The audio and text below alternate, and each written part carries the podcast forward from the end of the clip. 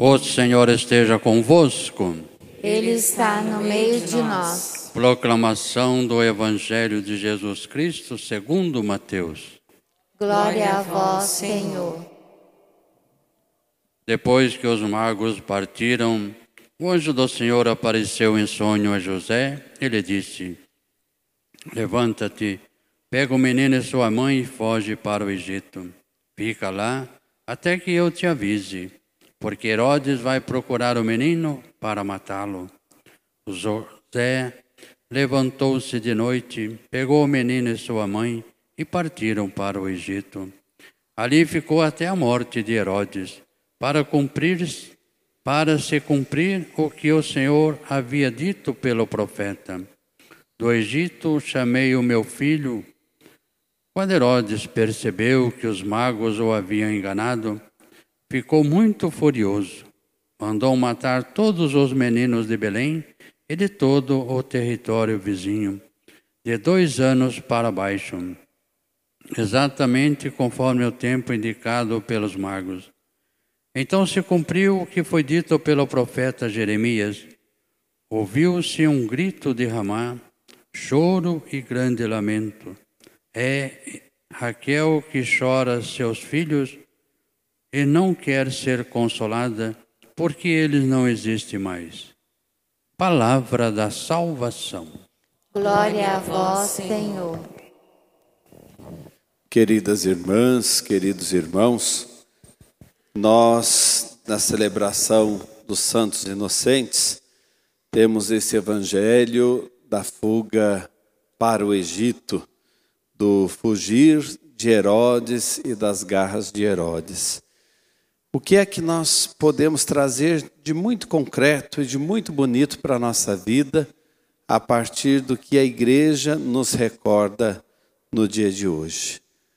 Primeiro, pensar que todo rei tem sua guarda. E a guarda de Jesus não poderia ser mais nobre do que esta.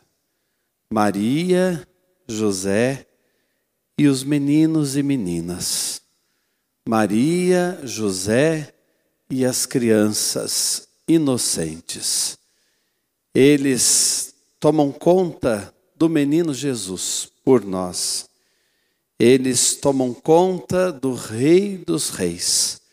Por isso, uma guarda nobre para alguém que carrega a nobreza para além do que a gente pode imaginar e que veio nos ensinar a nobreza do ser gente, do ser humano. Mas assim como a missão do menino é maravilhosa e por isso ele tem essa guarda especial, assim as forças contra o menino também são grandes, são fortes. Herodes significa tudo aquilo que não quer deixar esse menino crescer em nós. Herodes significa tudo aquilo que é contrário à ação desse menino na nossa vida. Nós celebramos o Natal do Senhor, estamos neste clima de Natal, continuamos a celebrar esse nascimento e o ideal é a gente tomar o menino e sua mãe, como fez José, e carregá-los conosco.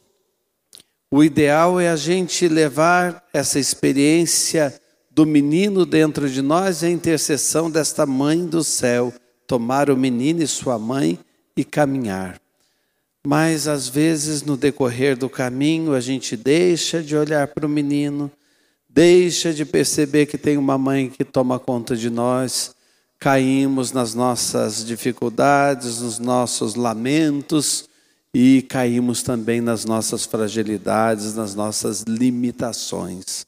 Então não percamos de vista esse tomar o menino e sua mãe conosco e não percamos de vista que Herodes age.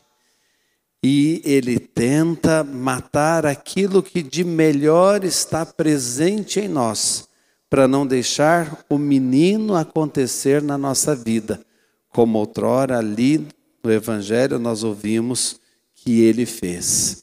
E pense nos Herodes que atacam a sua vida. Pensem nos Herodes que fazem você se desviar do caminho. E o que é o Egito?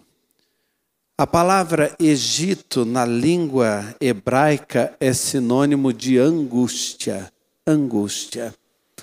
Então, ir para o Egito significa enfrentar as angústias, enfrentar as dificuldades, as ansiedades, aquelas coisas que são cruzes para nós. E Herodes nos ataca exatamente onde as cruzes existem. Herodes nos ataca exatamente onde a vida se torna mais difícil. Querem ver uma forma dele nos atacar? Você não é uma pessoa boa, por que é que você sofre? Do que adianta você ter fé se você está sofrendo? O que, que significa para você esse sofrimento pelo qual você passou ou ainda está passando? Não é sem sentido? Herodes tenta nos desviar. Não é demais isso que Deus está pedindo de você? Ou será que Deus existe mesmo? Por que, que Ele deixou isso acontecer? O Egito é o lugar das nossas angústias. O Egito é o lugar das nossas dificuldades e o lugar onde nós encontramos as nossas cruzes. E as nossas dificuldades não podem nos separar do amor de Deus. Pelo contrário, tem que nos unir mais a esse amor de Deus. Tem que fazer com que entremos em comunhão com a cruz do Senhor.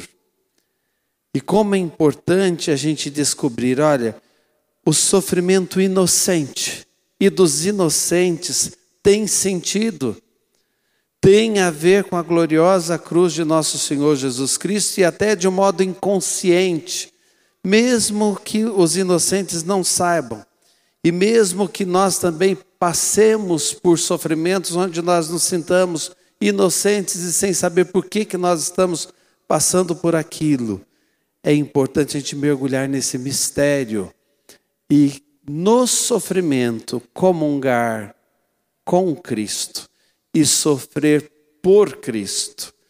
Isso vai dar sentido à nossa vida, à nossa história. Permanece mistério, continua mistério, mas faz a gente crescer, entender assim. E vamos olhar para a história desse menino. Esse menino procurou o Egito na vida das pessoas que se aproximaram dele onde pessoas passaram sofrendo, ele foi lá, no Egito daquela pessoa. Aquela mulher que estava sendo julgada e seria apedrejada, os leprosos que com humildade se aproximaram dele, os aleijados, os cegos, as crianças que eram menosprezadas, deixem vir a mim as criancinhas. Lá na cruz ele enxergou o Egito, no coração daqueles criminosos, ele estava entre eles, a ponto de um deles se abrir mais e deixar Jesus ir no profundo do seu Egito, do seu sofrimento, da sua ansiedade, da sua angústia. E ali Deus buscou aquele homem ao lado de Jesus na cruz. Como é bonito quando a gente vai descobrindo isso. Então, pense no seu Egito. Pense na sua ansiedade, na sua angústia, e ao invés de se lamentar, se deixe alcançar por Deus. Deixe a graça de Deus chegar aí. Nós nunca vamos entender parte do sofrimento, e de um modo especial o sofrimento dos inocentes mas nós conseguimos compreender que eles estão mergulhados na cruz de Cristo. E quando a gente mergulha as coisas na cruz, é como se a gente tivesse algo translúcido, transparente, que fizesse com que a gente enxergasse a luz do outro lado. Nós não vamos entender o porquê, mas existe um para quê. Quando alguém diz, nossa, por que, que o inocente sofre? Ou por que, que eu estou sofrendo nessa situação, ou eu carrego esse sofrimento? Olhe para a cruz.